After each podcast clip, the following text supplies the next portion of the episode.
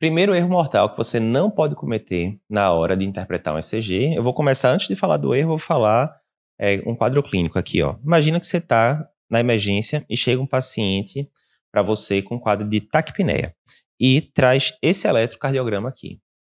E a gente perguntou, né, o que é que poderia ser isso daqui? Muita gente, né, olhando apressadamente, já coloca, olha, estou vendo aqui que o V1 está com a onda R bem ampla, estou vendo que tem taquicardia, tem inversão de onda T, aqui na, em V1, V2. Será que isso aqui não pode ser embolia pulmonar? É uma hipótese. Segundo caso, um homem vem na emergência com quadro de tontura.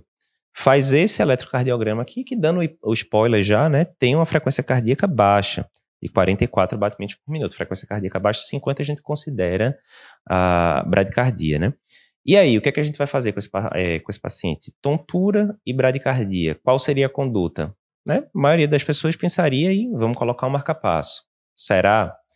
Terceiro caso, é, lhe trazem um homem jovem na emergência com quadro doutorásico após um jogo de futebol.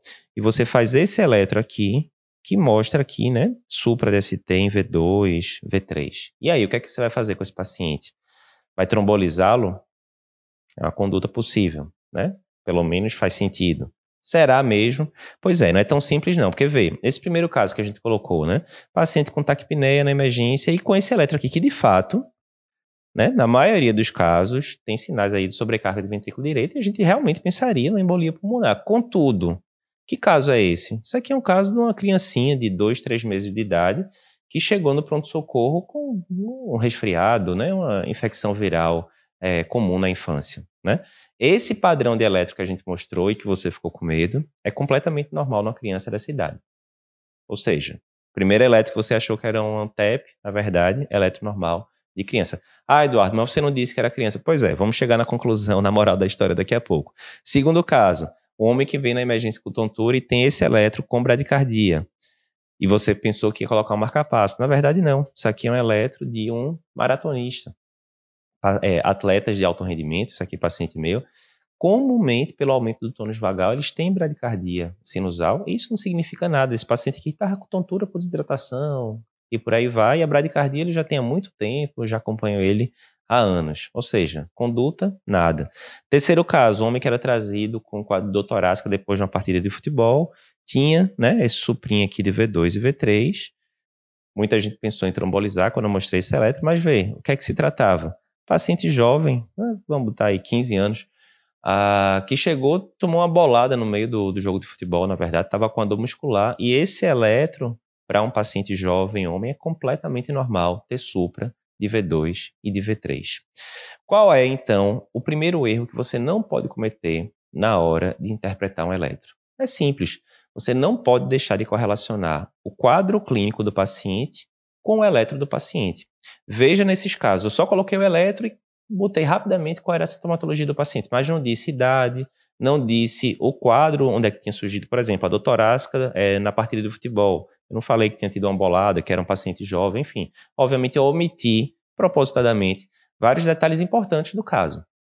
E aí com isso eu posso lhe induzir a fazer diagnósticos e condutas erradas. Então, na hora que você interpreta o eletro sem correlacionar com o quadro clínico, você vai estar suscetível a esse tipo de erro. Né? Então, lembrar sempre que o eletro é um exame espetacular, mas é um exame complementar. E, como todo exame complementar, ele tem que ser interpretado à luz do quadro clínico do paciente, e não de forma isolada. Então, ó, esse é o primeiro erro, não correlacionar o ECG com o quadro clínico do paciente. Ah, lembrando né, que se você segue um método correto para interpretar um eletro, qualquer pessoa consegue interpretar com confiança. Né? Aqui no Cardiopapers a gente tem a sequência dos nove passos né, para interpretar um eletro. E nos nove passos, que é o, o checklist, né, o primeiro passo é o quê? Identificação.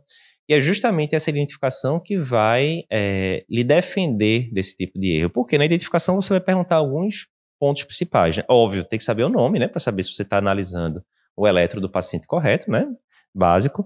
É, você tem que saber o sexo do paciente, porque alguns parâmetros, né, alguns parâmetros de sobrecarga de ventrículo esquerdo, de é, duração de intervalo QT, eles mudam dependendo se é homem ou se é mulher que você está avaliando.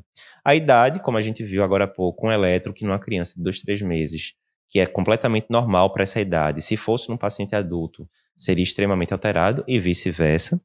Uh, peso e altura, né? Porque dependendo, por exemplo, pacientes mais acima do peso e baixos, eles tendem a ter um coração mais horizontalizado, isso vai alterar o eixo do QRS.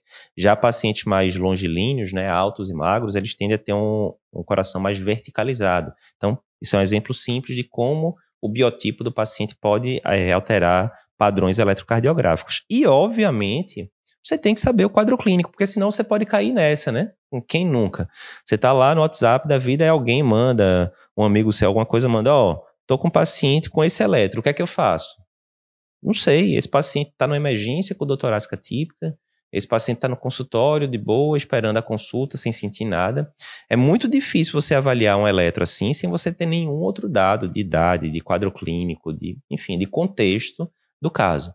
Então, não caia nesse erro, né? Que parece simples, mas com frequência acontece de esquecer de interpretar o eletro sem saber nada do contexto que está ao redor. Você sempre tem que correlacionar o eletro com o quadro clínico, com a identificação em geral, com o contexto clínico do paciente. Você gostou dessa dica? Essa dica é um dos 10 erros mortais que você não deve cometer na hora de interpretar um eletro. E a gente tem uma aula totalmente gratuita só sobre isso, onde a gente fala os 10 erros e a gente ainda disponibiliza um e-book para você resumindo tudo de mais importante que a gente fala na aula. Se você quer assistir essa aula completa, clica no link que está aparecendo aqui em algum lugar da tela e acessa.